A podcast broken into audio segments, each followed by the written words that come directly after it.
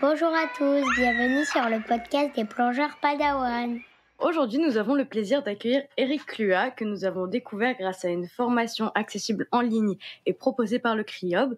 Alors, Eric, il est vétérinaire, docteur en biologie marine, professeur d'université et spécialiste des requins. Eric, est-ce que tu pourrais te présenter, s'il te plaît? Ah bah écoute, euh, comme tu l'as dit, je suis vétérinaire, je suis originaire du Gers, moi, donc rien ne me prédisposait à faire de la biologie marine, sauf un papa qui était passionné par la mer et qui m'a euh, donné le virus. Donc j'ai plongé euh, très très jeune, j'étais plus jeune que Gabin probablement quand j'ai commencé. J'ai fait des études de vétérinaire et suite à ces études-là, en fait, c'est ma passion pour la mer qui a pris le dessus. Donc j'ai fait une thèse, j'ai fait une thèse sur les poissons. Euh, que j'ai soutenu, j'avais déjà, euh, j'étais déjà assez âgé, j'avais 40 ans. Alors j'avais fait plein de choses avant. Euh, je m'étais occupé des, cochons, je m'étais occupé des dromadaires en Mauritanie. Mais bon, et surtout des poissons. Voilà, j'adore les poissons et j'adore les requins. Et donc, suite à cette thèse, je me suis spécialisé donc sur les requins, sur le comportement des requins en particulier, ce qui m'a permis après ma thèse, donc, de, de, de, publier plusieurs articles sur, sur les requins. Et là, aujourd'hui, donc, je suis professeur et je suis basé en Polynésie française. Voilà. Et j'ai bientôt 60 ans. Et donc, euh, euh, alors je suis pas vieux, mais j'ai une très grosse expérience. Quel était le sujet de ta thèse? Ah, le sujet de ma thèse, c'était euh, l'influence de la pêche artisanale sur euh, les stocks, sur les populations de poissons de récif. On essayait de comprendre comment la, pêche euh, interagissait avec, je dirais, le développement et le maintien naturel de ces populations, et voir de quelle façon il fallait changer peut-être les règles de la pêche pour faire en sorte que, ben, que les poissons ne disparaissent pas quoi, à cause de la pêche mais ça traitait pas directement des requins. Moi, j'ai commencé à travailler sur les requins quand je suis arrivé en Nouvelle-Calédonie en 2005. Euh, où là, j'ai commencé vraiment à travailler sur les requins. Ok. Donc, tu habites en Nouvelle-Calédonie? Non, j'ai passé 10 ans en Nouvelle-Calédonie, entre 2002 et 2012. J'habite actuellement en Polynésie française, à Moorea, où est euh, située une des antennes de mon laboratoire. Mon laboratoire a deux antennes, une à Perpignan en métropole et une à Moorea parce que ce laboratoire est spécialiste des ce qu'on appelle les récifs coralliens. Hein. donc c'est des euh, vous connaissez probablement ça, c'est en zone tropicale, donc c'est normal qu'on soit évidemment euh, très proche des récifs pour travailler sur, sur ces, écosystèmes-là. Et donc la Polynésie et Perpignan, c'est l'un et l'autre à l'opposé. Alors comment tu gères ta vie personnelle avec ta vie professionnelle et donc tous tes voyages? Ah ça c'est une excellente question. Alors moi j'ai deux problèmes dans ma vie professionnelle. Le premier, c'est que j'ai un bilan carbone qui est je pourrais dire quelque part très négatif parce que je suis obligé de voyager. Or, comme vous le savez, euh, euh, quand je dis vous, c'est je m'adresse à tous les enfants du monde qui écouteront ce podcast. Il faut essayer de limiter hein, notre empreinte euh, humaine hein, sur, sur la planète et les voyages, en particulier les, voyages en, avion, sont extrêmement, je dirais, agressifs. vis-à-vis de, la planète. Malheureusement, euh, j'ai pas trop de, le choix parce que je travaille sur les requins, mais je travaille sur euh, euh, un domaine très particulier qui sont les morsures de requins sur l'homme. C'est-à-dire, j'essaye moi de mieux comprendre pourquoi les requins mordent sur l'homme, et j'essaie surtout de changer l'attitude de l'homme vis-à-vis des, requins, c'est-à-dire premièrement avoir peur des requins, et surtout quand il y a une morsure, c'est de finalement de pêcher les requins aveuglément, c'est-à-dire de, tuer les requins pour essayer de limiter le risque. Or, or c'est quelque chose qui, qui ne marche pas et qui, euh, selon moi, est inadmissible sur le plan déontologique, sur le plan de l'éco-responsabilité. Et euh, heureusement, euh, il y a très peu de morsures dans le monde. Hein, il faut le savoir, il y en a une centaine à peu près, donc entre 5 et 10 maximum, qui sont mortelles. Et donc, je suis obligé, moi, de me déplacer, malheureusement, pour travailler aux endroits où il y a des morsures. C'est-à-dire qu'en Polynésie française, il y a très peu de morsures. ça fait des, décennies qu'il n'y a pas eu de morsures mortelles.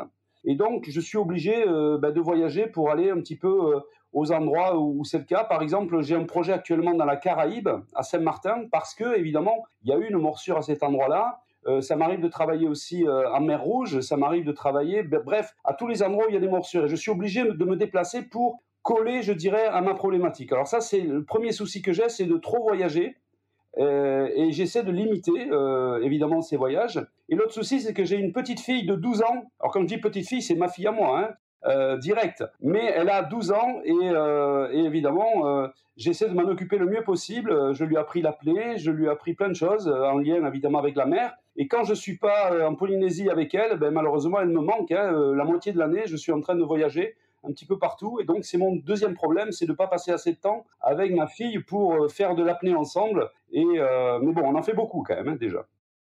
Alors, euh, tu nous as parlé des accidents euh, et des morsures de requins.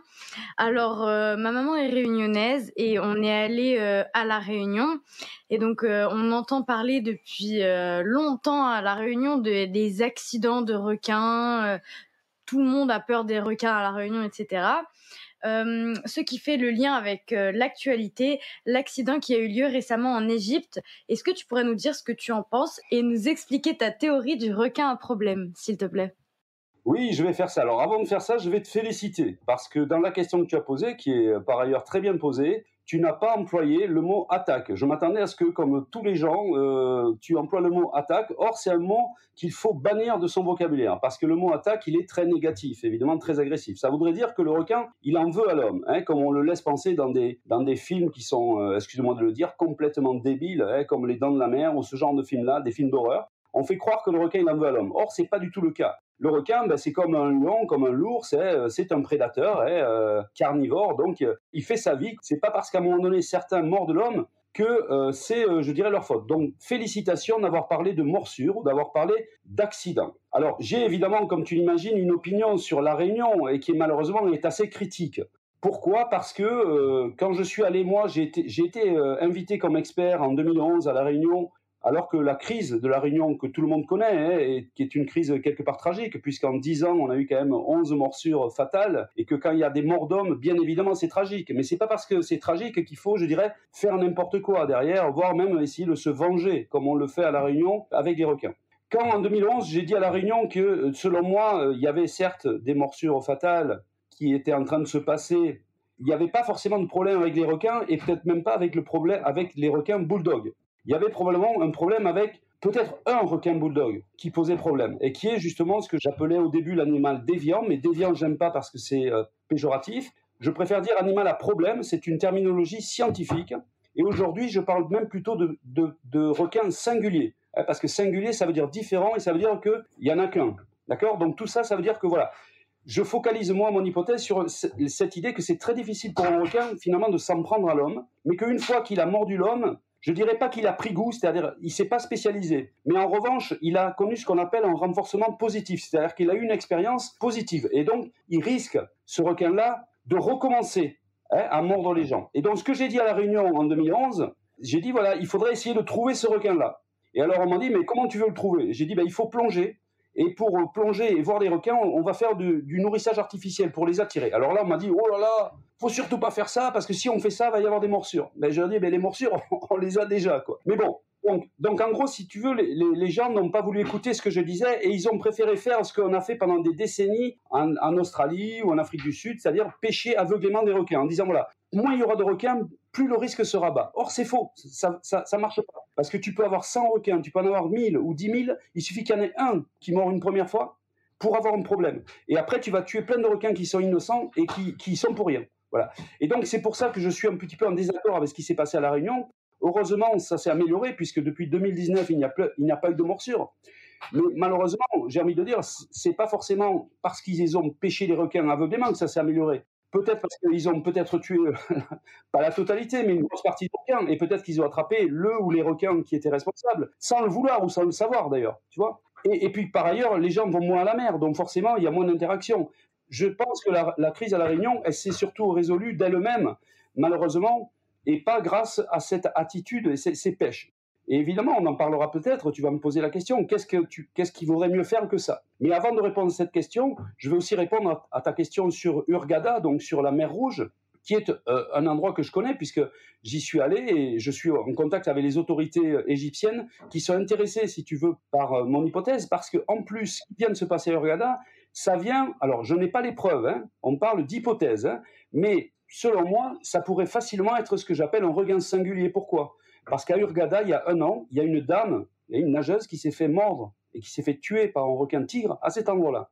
Et un an après, au même endroit, on a un requin tigre, et là on est sûr que, que c'est un requin tigre, en tout cas, parce qu'ils l'ont même attrapé, qui a, qui a, si tu veux, euh, qui s'en est pris à, un homme et qui malheureusement l'a, euh, pour, des raisons alimentaires. Et donc, euh, l'a mordu plusieurs fois, lui a arraché des membres et tout. Alors tout ça, évidemment, c'est extrêmement violent. Mais d'un point de vue scientifique, ça viendrait quelque part euh, coïncider avec mon hypothèse que ça pourrait être très bien le même requin. Hein. Surtout que les requins tigres, on le sait, ils passent à un endroit, ils y restent pas des requins, hein, parce qu'ils sont semi-pélagiques. Les requins tigres, ça veut dire qu'ils vont passer six mois à côté des côtes et six mois au large. Donc ça, ça se pourrait très bien que le requin qui a mordu l'année dernière la dame, il soit parti se balader en, haute mer et qui soit revenu un an après. Et comme ça avait marché l'année d'avant, comme je te le, disais avant, ben, ce peut qu'il ait recommencé. Malheureusement, on n'avait pas pris, on n'avait pas cherché de l'ADN du requin sur la victime de l'année dernière. Le requin, cette année, il a été pêché. Donc j'ai envie de dire, tant mieux, puisque quelque part, on sait que c'était lui, puisqu'ils ont retrouvé des restes humains hein, dans l'estomac du requin. Donc on sait que c'est ce requin-là. Alors quand je dis ça, c'est sous réserve que les autorités égyptiennes aient dit la vérité. Parce que moi-même, en tout cas, je n'ai pas eu accès aux preuves, aux, comme quoi ils avaient retrouvé des restes humains. Simplement, j'ai des sources que j'ai tendance à croire qui me disent oui, oui, euh, on a retrouvé ça. Donc, j'ai tendance à les croire. En tout cas, ils auraient éliminé ce requin-là. Et donc ça, c'est une excellente, chose, puisque ça veut dire que ben, si ce requin-là n'est plus dans la mer, ben, le risque, en l'occurrence, dans la zone du ou en mer Rouge, a significativement baissé.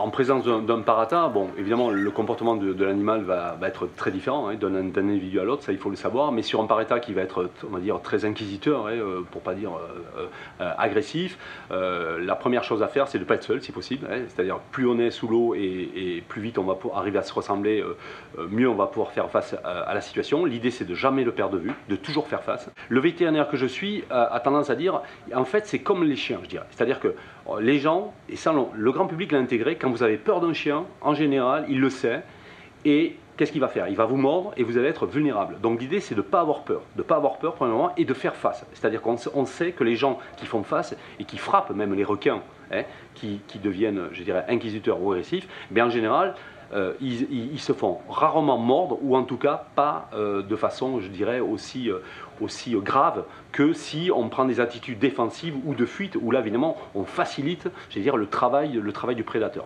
Donc en gros, si je devais résumer, hein, mais vraiment résumer à l'extrême, je dirais faire face. Voilà, faire face, ne pas se dire, ok, moi je suis un pauvre homme dans la mer, face à un, méchant requin trop puissant, trop rapide, tout ça. Non, non, il y a toujours un moyen de faire face et de minimiser euh, je dirais, le résultat d'une agression de ce type-là.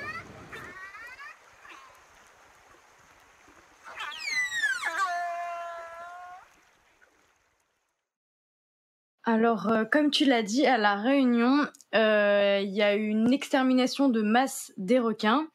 Euh, est-ce que tu penses qu'il pourrait se passer la même chose dans, par exemple, en Polynésie, où on sait que les habitants ont un lien culturel très fort avec l'océan? Alors c'est une excellente question et j'ai envie de dire non. J'ai envie de dire non parce qu'effectivement, dans la culture polynésienne, le requin a une place très importante. Hein. Il faisait partie des, des, animaux les, plus sacrés, hein, puisque même le, le, dieu de la mer, Tangaroa, donc en Polynésie, était représenté par un requin, par le requin bleu. Donc ça montre bien le, lien très fort qu'il y a entre les Polynésiens, si tu veux, et les requins. Et je pense que s'il y avait une morsure en Polynésie, même fatale, on a failli y en avoir d'ailleurs hein, dans les mois passés, je pense que la population ne serait pas aussi vindicative, aussi agressive qu'elle ne l'est à d'autres endroits du monde, en particulier dans les Outre-mer français.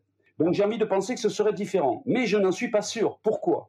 Parce qu'on peut prendre l'exemple de la Nouvelle-Calédonie. Alors à La Réunion, c'est vrai que les, populations euh, euh, locales de la Réunion n'ont pas de lien sacré, de lien privilégié avec la mer. En revanche, en Nouvelle-Calédonie, où tu le sais probablement, il y a une ethnie qui était là avant que l'homme blanc ne débarque, ce sont les Mélanésiens.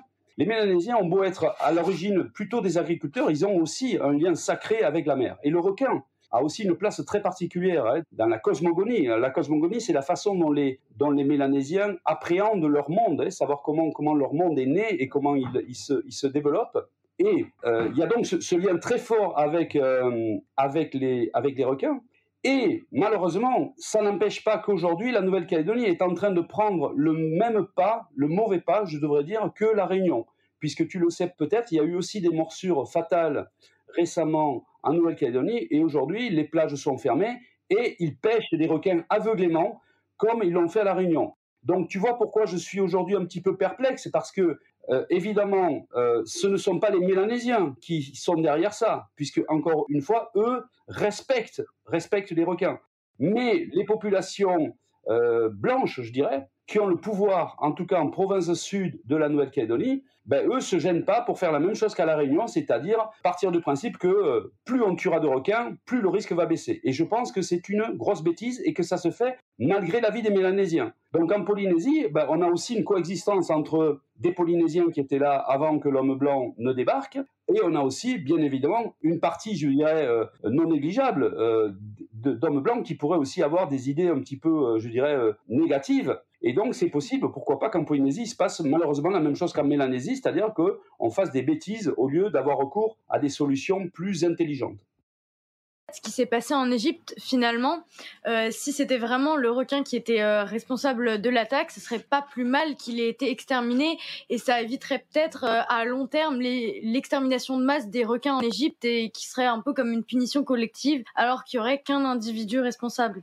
Tout à fait. C'est pour ça que tout à l'heure, j'ai dit que euh, euh, c'était une bonne chose que ce requin-là ait été attrapé. Mais ça suffit pas des fois parce que si je reprends l'exemple de la Nouvelle-Calédonie, dernièrement, moi je pense qu'il y a eu ce qu'on appelle un cluster, hein, c'est-à-dire un endroit confiné où il y a eu plusieurs morsures sur l'homme en un temps relativement restreint. Hein, donc c'était en début d'année. À un mois d'intervalle, il y a eu deux morsures, probablement par un requin bulldog. Et ce requin bulldog a aussi été pêché. C'est-à-dire qu'on l'a pêché et dans l'estomac du requin, on a trouvé les restes humains. Donc, on aurait pu penser, et je l'ai même moi déclaré, dire que c'était une bonne chose et que donc la Nouvelle-Calédonie, Nouméa, était tranquille pour un moment. Mais bon, ça ne les empêche pas, malheureusement, de continuer à faire des pêches et à pêcher à la fois du requin bulldog qui était responsable des morsures, mais aussi du requin tigre qui n'y est pour rien, comme à La Réunion d'ailleurs. Hein. Le problème, c'est avec des requins bulldog et à côté de ça, on tue des requins tigres.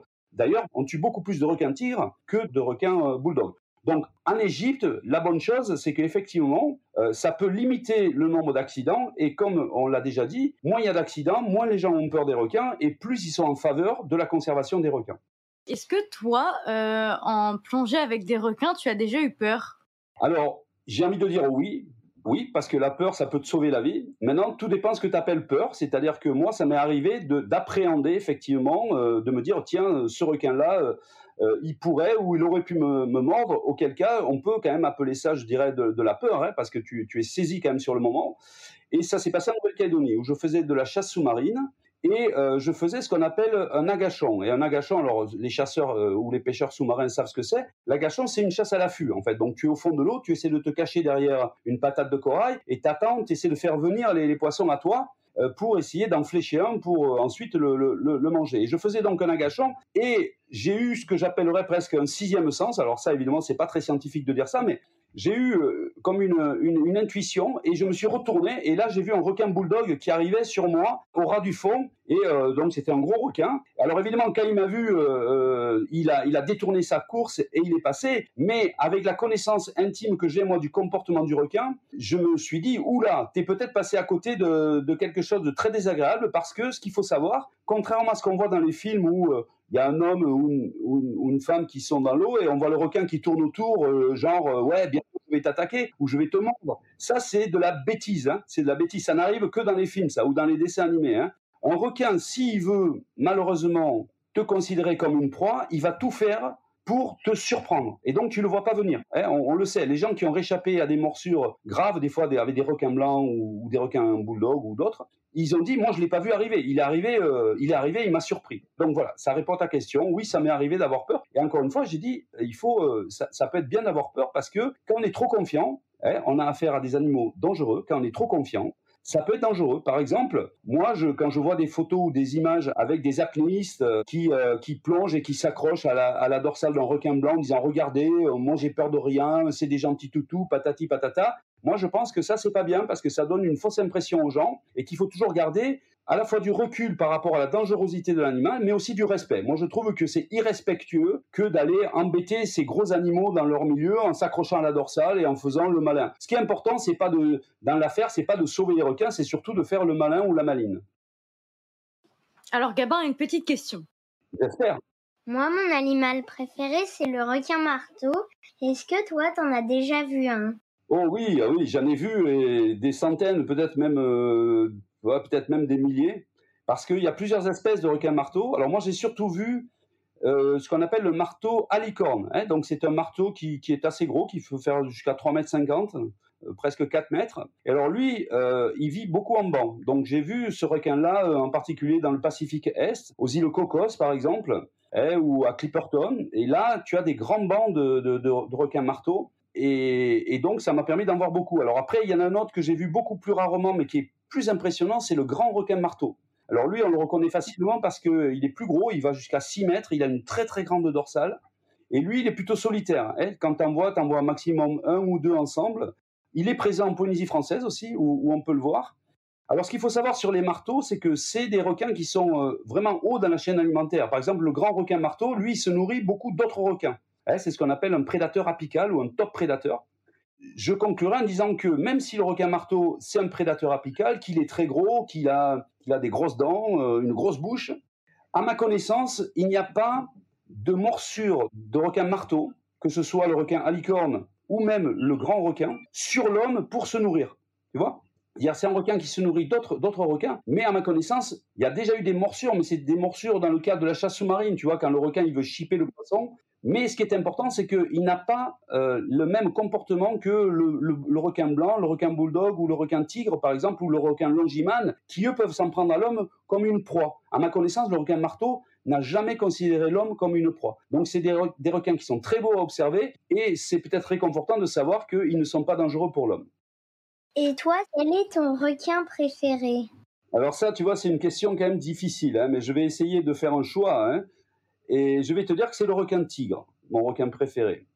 Tu sais, moi je suis vétérinaire et aujourd'hui je travaille sur le comportement des requins, mais euh, je fais ça aussi parce qu'au début de ma carrière vétérinaire, j'ai travaillé sur le comportement des chiens. Et donc je connaissais évidemment assez bien les races de chiens et tu le sais probablement, chez les chiens c'est comme chez les requins, hein. il y a des comportements qui sont très différents entre les races. Bon, au sein même d'une race, hein, il y a des animaux qui sont très différents. Et euh, si je faisais une comparaison, tu vois, entre le requin et le chien, euh, ben, par exemple, je dirais que le, requin bulldog, c'est plutôt le pitbull, tu vois, c'est-à-dire c'est un chien qui est quand même euh, très costaud, euh, qui est assez agressif, euh, qui est pas toujours gentil, tu vois, c'est le pitbull. Et moi, mon requin marteau, pardon, mon requin tigre, mon requin tigre, je comparerais plutôt au Saint Bernard. Tu vois comment c'est le Saint Bernard? C'est un gros chien. Alors évidemment, le Saint Bernard, s'il voulait te manger, il pourrait te manger parce qu'il est très costaud, il, a une grosse mâchoire, il a tout ça. Mais c'est un chien qui est quand même plutôt sympa qui est plutôt, on dit bonhomme, quoi, tu vois, comme comportement. Et c'est le cas du requin tigre. Alors, ça ne veut pas dire que les requins tigres, hein, on a le cas de Urgada, c'est pas un requin qui n'est pas dangereux pour l'homme. Mais je dirais qu'il est plutôt débonnaire, tu vois, il est plutôt sympa euh, par rapport au requin bulldog qui est un petit peu plus difficile. Le requin longiman, il est, de mon point de vue, euh, peut-être un petit peu plus aussi euh, vicieux, un, un, petit peu plus sournois, tu vois. Donc, bref, tout ça pour te dire que pour moi, c'est le requin tigre, mon préféré. Quel est, cette fois pas ton requin préféré, mais ton animal sous-marin préféré? Mon animal sous-marin préféré? Alors, c'est euh, ma fille Kayla, qui a 12 ans, et qui est une euh, super apnéiste. Non, ça marche pas, ça? Bah si Si C'est un Homo sapiens, ça s'appelle. Alors, tu sais que c'est un animal qui n'est pas aquatique, et c'est pour ça qu'il doit s'entraîner très jeune, à l'âge où tu as, et comme ça, tu deviens après euh, presque un animal presque aquatique, on dirait presque une sirène. Alors maintenant, je peux t'en donner un autre si tu veux. Euh, mon autre animal préféré, c'est l'orque. On appelle ça la baleine tueuse aussi. Ça, c'est un petit peu agressif, mais c'est vrai que l'orque, euh, elle n'est pas toujours sympa, hein, avec les autres mammifères marins et avec euh, les requins. Je ne sais pas si tu as vu récemment, il y a des orques qui poursuivent et qui, qui tuent les requins blancs pour se nourrir dessus. Donc, elle leur mange juste le foie et elle, elle, laisse même le reste. Voilà. Alors ça, c'est des orques qui sont un petit peu singulières, on va dire, hein, un petit peu comme mes requins, quoi mais c'est quand même un animal qui est très très intéressant parce que euh, bah, parce qu'il est majestueux, parce qu'il est puissant, parce qu'il est euh, il est un petit peu tout. Donc voilà, c'est mon deuxième animal ou mon animal préféré euh, en dehors du requin, c'est l'orque. Alors, bah, c'est une excellente transition parce que ça me fait penser à l'interview qu'on a faite récemment de Pierre, qui est un spécialiste, lui, des orques. Et on a d'ailleurs vu sur ton site que tu t'intéresses aussi à l'étude du comportement des odontocètes, donc qui sont les cétacés qui ont des dents. Alors, à quelles espèces est-ce que tu t'intéresses? Alors, je m'intéresse pas à beaucoup d'espèces, je m'intéresse à deux espèces. Je vais commencer par le, plus simple, c'est euh, et, ce qui a commencé le premier, c'est le dauphin. On appelle ça le grand dauphin, le Tursiops. Je me suis intéressé au Tursiops, ça fait déjà quelques années, et euh, j'ai une étudiante qui travaille justement sur cette espèce-là. elle travaille en Polynésie française, dans un grand atoll qui est très connu pour, euh, comme site euh, très réputé de plongée, qui s'appelle Rangiroa. Et donc, on travaille sur, sur les Tursiops là-bas, et on essaie d'étudier les interactions entre les Tursiops et les plongeurs. Et surtout, on essaie de voir en, quoi le fait que les plongeurs caressent et touchent les animaux euh, n'est pas un problème justement pour, pour les dauphins. On pense que c'est un problème, mais on n'est pas sûr et on essaie donc de mieux comprendre euh, ce qui se passe. Donc voilà, donc j'ai commencé euh, à travailler sur les tursiops, ça fait déjà une, une bonne dizaine d'années. Et plus récemment, je me suis intéressé donc aux orques. Alors je m'intéresse aux orques parce que il y a au sein des orques, euh, comme il y a au sein des, requins, ce qu'on appelle des animaux à problème, c'est-à-dire chez les requins, un animal à problème, c'est un requin qui va mordre l'homme, par exemple, alors qu'il n'est pas censé le faire. Mais on a aussi des problèmes avec les orques. Alors, je pense pas aux problèmes qu'on a eu dans les aquaria où il y a des orques qui ont pu, même à certains moments, tuer des hommes. En milieu naturel, à ma connaissance, l'orque n'a jamais tué d'homme. D'accord? En revanche, il y a aujourd'hui des orques à problème, à savoir que ce sont des orques qui coulent des navires, qui coulent des voiliers, et c'est quelque chose qui a commencé au niveau de Gibraltar. Et on ne sait pas trop pourquoi. Et donc, avec des collègues français, en particulier avec euh, mon ami Christophe Guinet, donc, qui est à Chizé, donc à côté de La Rochelle, du CNRS, et euh, Paul Tixier, qui lui est à l'IRD et qui est basé à Sète. Euh, Christophe Guinet, lui, il a fait sa thèse sur les orques dans les années 80. Et c'est lui qui a montré, par exemple, le, comportement des orques qui s'échouent volontairement pour aller attraper les éléphants de mer et pour se nourrir dessus. Et euh, Paul Tixier a aussi travaillé sur les orques en subantarctique, comme Christophe, euh, dans une île qui s'appelle Crozet, donc qui fait partie des terres antarctiques australes françaises. Et donc, je travaille avec ces deux collègues. Et la question à laquelle on essaie de répondre, euh, de la même façon qu'on essaie d'y répondre pour les requins, avec les requins bulldog sur lesquels on travaille au Fidji, on essaie de voir si les orques de Crozet ont des personnalités. D'accord? C'est-à-dire, on essaie de comprendre pourquoi et comment certaines orques ont un comportement qui est un petit peu plus audacieux, prise de risque que les autres. Mhm. Et on essaie de voir si c'est toujours les mêmes orques qui sont courageuses ou si ça change. Et on essaie aussi de voir si les orques qui sont courageuses aujourd'hui, en 2023, ben, c'est pas les enfants des orques qui étaient déjà courageuses dans les années 80. Parce que s'il y a ce qu'on appelle des traits de personnalité, scientifiquement, il faut qu'il y ait ce qu'on appelle une héritabilité, c'est-à-dire il faut que ça se transmette d'une génération N à une génération N plus 1. Et donc concrètement, ça veut dire que les orques audacieux aujourd'hui sont probablement, en tout cas c'est l'hypothèse qu'on essaie de démontrer, sont les enfants des orques qui étaient déjà courageuses et audacieuses dans les années 80. Comment t'es venue ta passion pour les requins? Euh, alors ma passion pour les requins, je dirais qu'elle m'est venue euh, via mon père. Alors pas directement euh, les requins, mais surtout je dirais le, monde de la mer. Donc c'est lui qui m'a passé le virus, je dirais, de la plongée, de cette affinité pour la mer. C'est lui qui m'a qui m'a appris à faire de la chasse sous-marine, à, aller chercher des amphores sous l'eau avec un, plongée autonome. Donc je dirais que c'est quand même, ça me vient de mon père. Mais je dirais qu'après, ça a été un petit peu un cheminement personnel. J'ai des souvenirs quand j'avais votre âge, je regardais la télé, et euh, je voyais, euh, je regardais Flipper le Dauphin, par exemple, qui est un très très vieux documentaire, enfin, ou plutôt une série télévisée. Et euh, je me souviens qu'à l'époque, alors Flipper était présenté comme c'était un dauphin, donc lui, on avait l'impression qu'il souriait, donc il est sympa et tout, et, les méchants, c'était les requins, quoi. Et je me souviens que ça, à l'époque, ça me, ça me plaisait pas, quoi. Je disais, ouais, pourquoi les requins seraient méchants Et donc, je suis né, moi, dans le Gers, pas très loin de l'endroit où est né D'Artagnan, hein, tu vois, donc j'ai peut-être un petit peu ce côté chevaleresque, propre au gersois, et je me suis pris de, un peu d'amour pour les requins, me disant euh, voilà, c'est les mal aimés, eh ben moi, euh, je vais plutôt euh, travailler, essayer de protéger les mal aimés que, comme tout le monde, dire ah ouais, les dauphins c'est super, papa, papa, papa, voilà. Et donc, ça a joué, tu vois, ce côté un petit peu défenseur des droits des animaux mal aimés, et c'est comme ça que que m'est venue cette, cette affinité pour les requins. Et le premier pas que j'ai fait, c'est quand j'étais à l'école vétérinaire de Toulouse, j'avais commencé une thèse, moi, sur le requin blanc parce que j'avais eu la chance d'aller euh, en Afrique du Sud, notamment pour jouer au rugby, et j'avais pris des contacts là-bas et j'avais commencé une thèse là-dessus. Voilà. Et, à partir de là, j'ai poursuivi, on va dire, cette passion. Et, tu sais tout maintenant de mon enfance euh, à regarder Flipper le dauphin et, aussi Dactari. Alors Dactari, lui, c'était plutôt euh, le vétérinaire pour les lions. Mais ça, ça m'a inspiré puisque je suis devenu vétérinaire.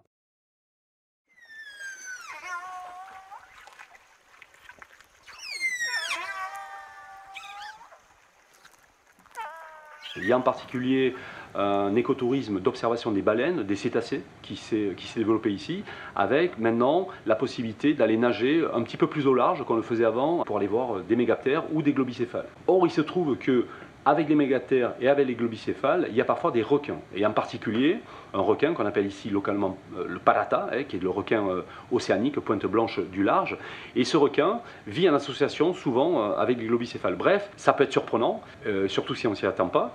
Mais à un moment donné, les cétacés peuvent être accompagnés de ces requins. Et qui dit requin, en particulier requin du large, et en particulier celui que je viens de citer, ça représente un danger. Ça représente un danger. On a malheureusement un épisode récemment ici à Montréal où on a donc une jeune femme qui s'est faite mordre. Heureusement, elle n'est pas morte, mais bon, qui s'est faite mordre par, par un parata. Et donc l'idée aujourd'hui, c'est de donner de la connaissance de base sur le comportement de ce requin aux opérateurs de well watching, de façon à ce qu'ils anticipent mieux, euh, qu'ils gèrent mieux, et euh, parce que évidemment, euh, le fait d'anticiper ne va pas forcément éviter les accidents, mais en tout cas, quoi faire en cas d'accident, de façon à être mieux paré, je dirais, pour d'éventuels autres incidents dans le cadre de cet écotourisme qui se développe actuellement autour, de, autour de.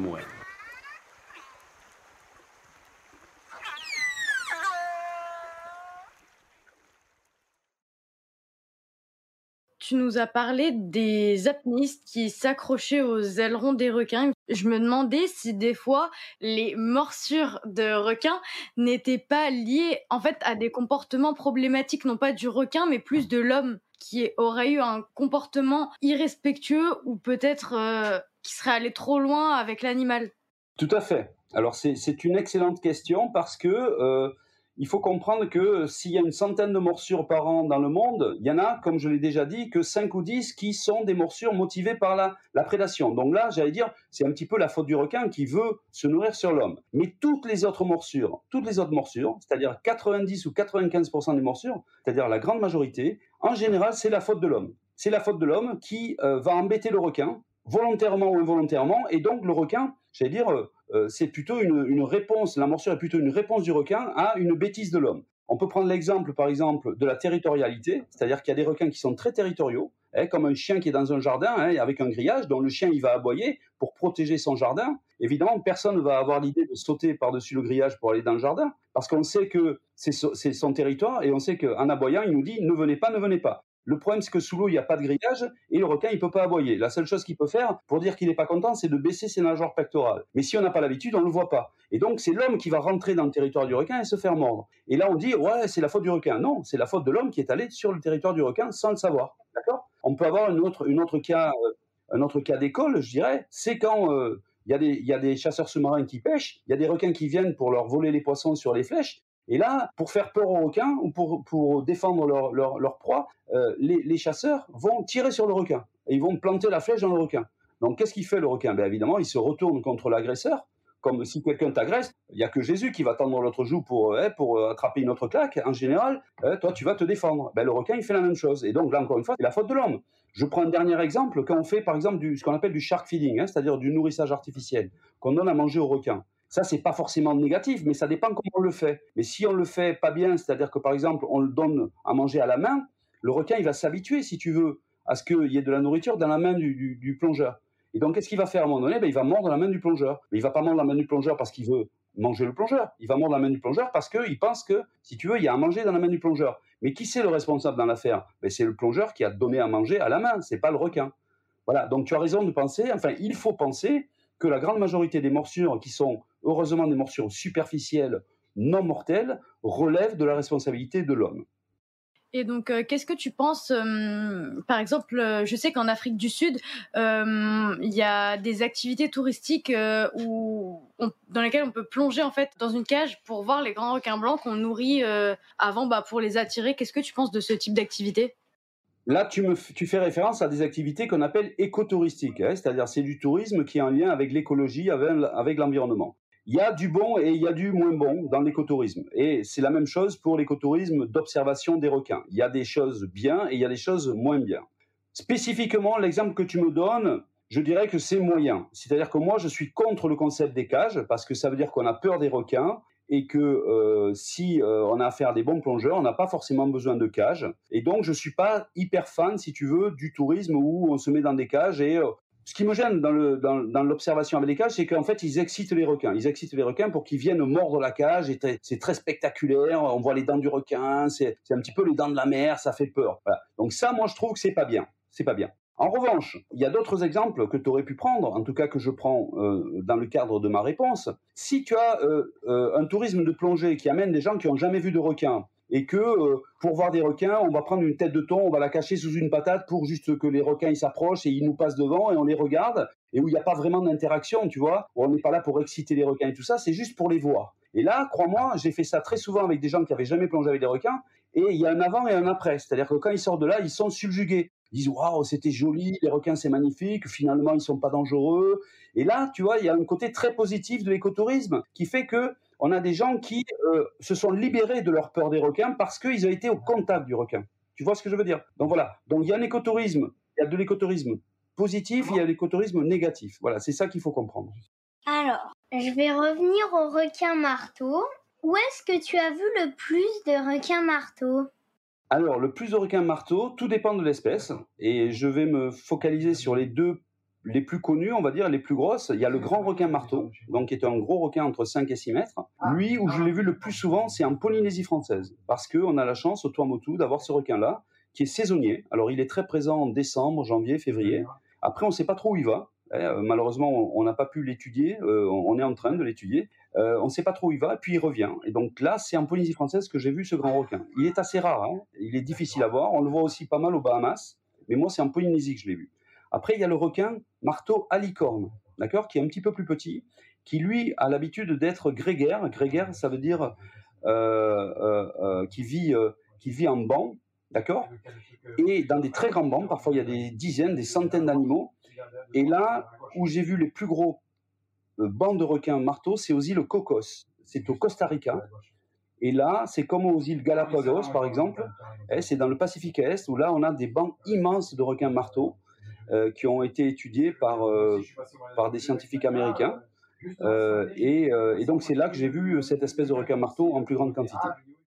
Quel est le requin que tu vois le plus? Le requin que je vois le plus, c'est probablement le requin gris quand je fais des plongées en Polynésie française, c'est un requin qui vit, euh, qui est pas très grand, qui fait jusqu'à 2 mètres, 2 mètres 20, mais qui vit aussi lui en banc, avec des très grands bancs. Et donc ça, c'est un requin que j'ai vu, je dirais que je vois très fréquemment parce qu'il est dans les passes systématiquement. Hein.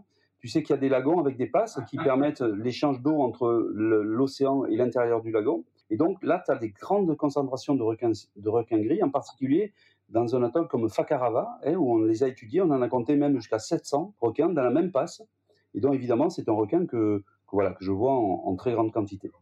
Quand tu dis 700 requins, ça me fait bien évidemment penser euh, au film euh, de l'équipe d'Andromède Océanologie 700 requins dans la nuit. Alors euh, moi, quand je suis allée en stage chez Andromède Océanologie, j'ai pu voir qu'en fait, après les expéditions, il y avait des mois et des mois de traitement de données où ils analysaient tout ce qui avait été récolté durant les expéditions. Donc toi, comment est-ce que tu organises ton travail? Est-ce que tu as plusieurs mois de plongée et après tu analyses toutes les données que tu as récoltées ou est-ce que tu fais euh, tout en même temps ou comment tu gères euh, ton travail en fait? Bah, effectivement, euh, dans le travail, il y a, plusieurs étapes. Hein, dans le travail scientifique, donc il y a une étape où tu poses des hypothèses. Tu dis voilà, c'est sur ça que je voudrais travailler, et, donc tu poses des hypothèses. Ensuite, tu, définis ce qu'on appelle une méthode, une méthodologie, où tu dis voilà, pour répondre à ces, à ces questions-là, je vais faire ça et ça sous l'eau je vais observer euh, tel comportement, je vais faire ça avec des caméras vidéo, je vais faire ça en observation directe, je vais aller sous l'eau, je vais noter par exemple le nombre de requins, la taille des requins, enfin bref, tu vas dire voilà, je vais rassembler de l'information de cette façon-là. La troisième étape, c'est d'aller sous l'eau et de le faire, et donc de récolter effectivement des informations. Ensuite, il y a une autre étape effectivement qui est l'étape d'analyse, hein, où là tu vas faire des analyses, en particulier tu vas avoir recours à ce qu'on appelle les statistiques, hein, qui vont te permettre de savoir si euh, les chiffres euh, jouent en ta faveur ou en ta défaveur par rapport aux hypothèses que tu as et donc, tu vas ensuite obtenir des, résultats. Et après, évidemment, il y a, toujours des conclusions à en tirer sur est-ce que tu avais raison, est-ce que tu avais tort et tout ça. Donc ça, effectivement, je dirais, la partie euh, méthodologie et récolte de données, c'est très variable. C'est-à-dire que tu peux avoir des études qui sont ponctuelles, euh, je te prends l'exemple. Par exemple, moi, en 2020, euh, j'ai fait ce que je faisais toutes les ans, c'est-à-dire j'ai regardé combien il y avait de morsures sur l'homme en Polynésie française. J'ai fait ça en 2020, sans savoir ce que j'allais trouver forcément. Et je me suis aperçu que euh, en 2020, il y avait eu trois fois plus de morsures. Il y avait eu 15 morsures, alors que les autres années, jusque-là, euh, sur les 20 dernières années, il y en avait eu que trois ou quatre par an. Tu vois, donc il y a eu trois fois plus de morsures. Donc là, effectivement, j'ai analysé ces données-là et je me suis demandé, tiens, pourquoi, euh, pourquoi il y a trois fois plus de morsures? Donc ça, ça m'a pas pris des mois, des mois. Pourquoi? Parce que l'information, je l'avais, elle était facile quelque part entre guillemets, à condition d'attendre d'arriver à la fin de 2020. Hein, euh, mais c'était pas très compliqué, tu vois, parce que j'avais pas beaucoup de données à analyser. Après, ce qui a été compliqué, c'est de comprendre pourquoi j'avais eu justement euh, plus de morsures. Voilà. Donc ça, c'est le type d'étude que je vais qualifier de ponctuelle et qui demande pas un gros effort d'analyse. En revanche, euh, je fais une autre étude en Polynésie française où je travaille sur ce qu'on appelle l'écologie comportementale du requin-tigre. Donc là, en revanche, il faut que je capture des requins-tigres pour leur mettre des émetteurs acoustiques de façon à pouvoir les repérer aux endroits où ils passent avec des récepteurs. Donc je mets des émetteurs dans le ventre du requin qui émettent un signal et qui est capté par des récepteurs. Des récepteurs, il y en a autour de Tahiti, on a mis à Rangiroa, on a mis à, on a mis à Ho, à Makemo, on a mis un petit peu partout pour voir comment se déplacent les requins. Ça, c'est quelque chose qui est extrêmement coûteux en énergie et en temps. Parce qu'on est obligé de faire ça pendant 4-5 ans. On est obligé de, maintenir, de changer les batteries des récepteurs. On est obligé de pêcher les requins pour mettre des émetteurs. Donc là, on a beaucoup de données. Hein, euh, qu'on capitalise des milliers de données. Euh, chaque fois qu'on récupère un récepteur, bon, des fois, il y a 2000, 3000 données en disant, voilà, il y a des requins qui sont passés 2000 fois. Quoi. donc tout ça, ça demande évidemment un gros effort analytique de plusieurs mois en général avant de pouvoir euh, en tirer des conclusions j'ai envie de te dire, moi en tout cas, je, travaille sur tous les types d'études, à la fois des études relativement simples et des études un petit peu plus compliquées qui durent beaucoup plus longtemps. Eva et Sébastien sont des copains plongeurs euh, de la Réunion et ils ont une question pour toi. Donc, ils nous demandent ton avis sur le CSR de la Réunion, donc le Centre Sécurité Requin. Alors, écoute, euh, un avis sur le CSR. Bon, mon avis va être assez critique parce que pour moi, le CSR, c'est euh, l'outil mis en place par les pouvoirs publics pour mettre en œuvre, si tu veux, des pêches de régulation, donc qui visent à faire diminuer le nombre de requins pour, soi-disant, faire diminuer le risque. Or, je ne suis pas d'accord avec euh, la stratégie. Alors moi, j'ai rien contre le CSR. Le CSR, c'est un outil, je dirais, euh, administratif. Il doit exister, hein, puisque le CSR, je pense que c'est un groupement d'intérêt public. Donc ça veut dire que ça rassemble les pouvoirs publics et le secteur privé. Or, la crise requin, c'est quelque chose qui doit qui est, l'affaire de tout le monde, à la fois du public et du privé. Ça, j'ai rien contre ça. Donc, dans l'absolu, le CSR a sa raison d'être. Où je suis pas d'accord, c'est ce que fait le CSR. En l'occurrence, le CSR euh, encadre la mise en place de pêche de régulation en faisant croire que tout ça, euh, c'est géré de façon très scientifique et tout ça. Sauf que, à mon avis, ça cache un problème qui est ce choix stratégique qui, pour moi, ne s'impose pas parce qu'il y a d'autres solutions pour gérer les crises de requins. Quel niveau de plongée tu as? Ah, euh, bah écoute, euh, alors moi j'ai une caractéristique, c'est que je fais deux types de plongée. Je fais de la plongée en apnée et je fais de la plongée euh, scaphandre, hein, c'est-à-dire autonome.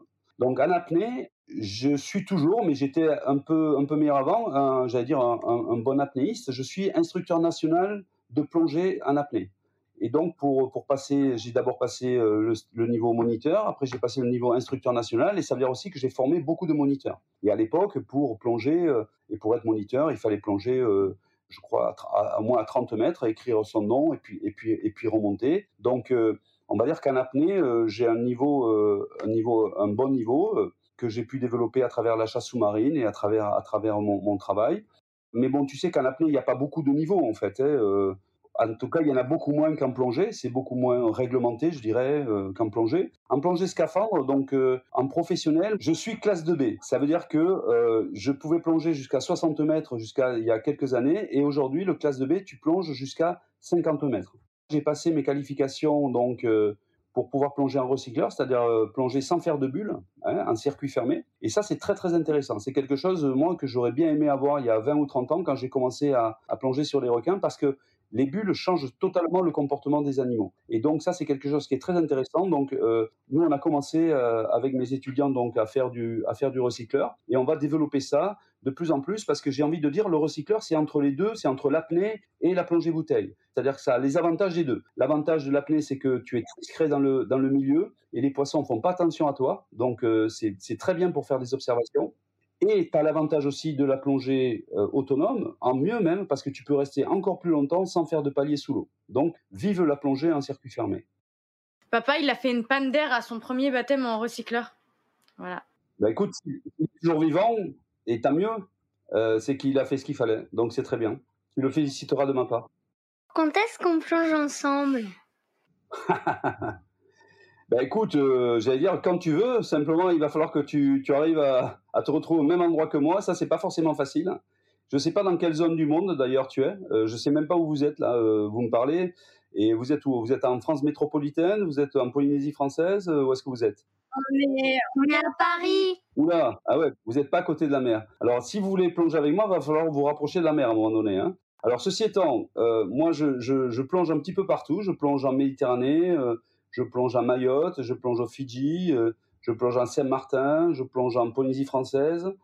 donc, on aura quand même des occasions, je pense, de peut-être de plonger ensemble un de ces jours et, d'aller côtoyer nos amis les requins dès que possible. Et si possible, avec ma fille qui doit avoir un petit peu le même âge que vous, et qui sera enchanté d'avoir d'autres euh, sirènes avec elle. Alors euh, moi, l'année prochaine, j'ai un stage à faire, donc pourquoi pas le faire avec toi et on pourrait peut-être plonger ensemble à l'occasion. Hein.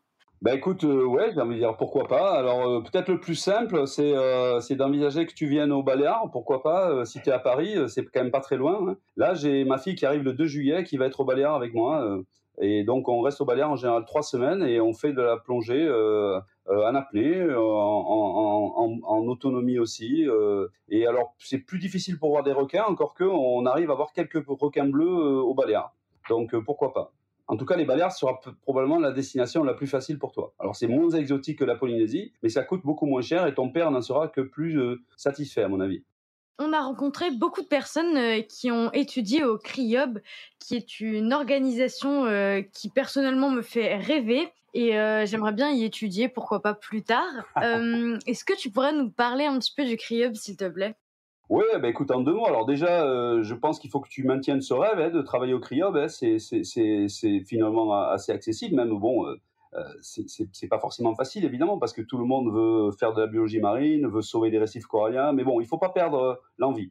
Ça a commencé le CRIOB en fait en Polynésie française hein, dans les années 70 euh, où euh, donc il y a un chercheur de l'école pratique des hautes études, euh, qui est l'organisme auquel j'appartiens, qui euh, a créé une antenne. Euh, alors quand je dis une antenne, c'était plutôt une case, tu vois, avec euh, juste une pirogue à côté, avec le Muséum d'histoire naturelle. Ça a commencé dans les années 70 où on savait pratiquement rien des récifs coralliens. Et ce chercheur-là, donc, qui s'appelle Bernard Salva, c'est un des premiers chercheurs français à avoir travaillé sur les récifs coralliens. Donc il était plongeur et donc il a commencé à décrire ce qu'on admirait jusque-là, mais qu'on ne comprenait pas, qu'on ne connaissait pas, c'est-à-dire les récifs coralliens. Et puis petit à petit, ça, ça s'est un petit peu développé. Il y a d'autres chercheurs qui sont, euh, qui sont arrivés. Le muséum est, entre-temps est parti. Il y a le CNRS, que tu connais peut-être de nom, hein, qui est euh, le gros organisme français, donc euh, avec beaucoup de chercheurs, qui a rejoint l'école pratique des hautes études. Et il y a une autre antenne qui s'est créée avant le, le 21e siècle, à la fin des années 90, donc qui s'est créée ici à Perpignan, donc, et qui a travaillé un petit peu sur la Méditerranée aussi. Hein. Donc en gros, c'est un laboratoire qui faisait de la biologie marine,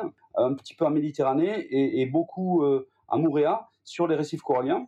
Et dans une troisième étape, il y a l'université de Perpignan qui a, qui a rejoint, je dirais, les, deux autres. Et donc aujourd'hui, le CRIOB, tu vois, c'est un laboratoire qui a trois tutelles, donc l'école pratique des hautes études, le CNRS et l'université de Perpignan, qui a deux antennes, une à Perpignan, où on continue à exister, où il y a une quarantaine de personnes qui sont basées, avec une douzaine, de, quinzaine de chercheurs. Et il y a ensuite une autre antenne à Montréal qui est un petit peu plus petite, avec euh, une trentaine de personnes et une dizaine de chercheurs. Et donc, euh, on continue à, travailler sur les récifs coralliens avec, une, avec un certain succès, puisque on est un petit peu le village gaulois, tu vois. Si je veux te donner, euh, tout le monde connaît Astérix et Obélix, on est un peu le village gaulois, c'est-à-dire qu'on se dispute souvent entre nous, mais, euh, mais on est quand même bon quand il, s'agit d'affronter le reste du monde, notamment en publiant plein de papiers scientifiques sur les récifs coralliens. Bref, on est petit, mais on a beaucoup d'idées, quoi. On a beaucoup d'idées, le CRIOB, et euh, on essaie de maintenir cette façon de faire, et quelque part, cette excellence. Et évidemment, on accueille des dizaines d'étudiants tous les ans, hein, que ce soit pour des stages courts, moyens ou, long terme. On travaille aussi beaucoup à l'international, hein, donc avec des chercheurs en Australie, où il y a beaucoup de récifs coralliens, avec des Américains aussi. Euh, voilà, je t'ai dit peut-être l'essentiel. Ici à Perpignan, ce sont des bureaux assez classiques hein, euh, qui sont à l'intérieur de l'université de Perpignan, mais à Montréal, évidemment, on a une station de recherche avec une marina, avec des bateaux, avec un service de plongée, avec maintenant aussi on a un écomusée qui est euh, très attrayant. Donc euh, bref, plein de raisons pour, pour, voyager et venir nous voir à Montréal. Avec plaisir. merci beaucoup Eric de nous avoir accordé du temps pour cette interview qui était très intéressante. Merci beaucoup. Ben, merci à tous les deux et euh, continuez à être passionnés par ce que vous faites. Et je suis sûr que euh, vous prendrez beaucoup de plaisir euh, sur cette planète, mais sachant que la planète, elle est un petit peu en danger et que donc on a besoin de gens comme vous, de petits soldats là, qui vont nous aider à, la protéger et faire en sorte qu'elle survive aux problèmes actuels. Merci beaucoup. Coucou. À bientôt. À bientôt. À bientôt. Si vous avez aimé cet épisode, n'hésitez pas à mettre un petit cœur ou un pouce en l'air. Vous pouvez aussi nous mettre 5 étoiles sur votre plateforme de podcast préférée. Retrouvez-nous aussi sur Instagram, LinkedIn, YouTube, Facebook ou sur notre site lesplongeurspadawan.com. À bientôt pour un nouvel épisode.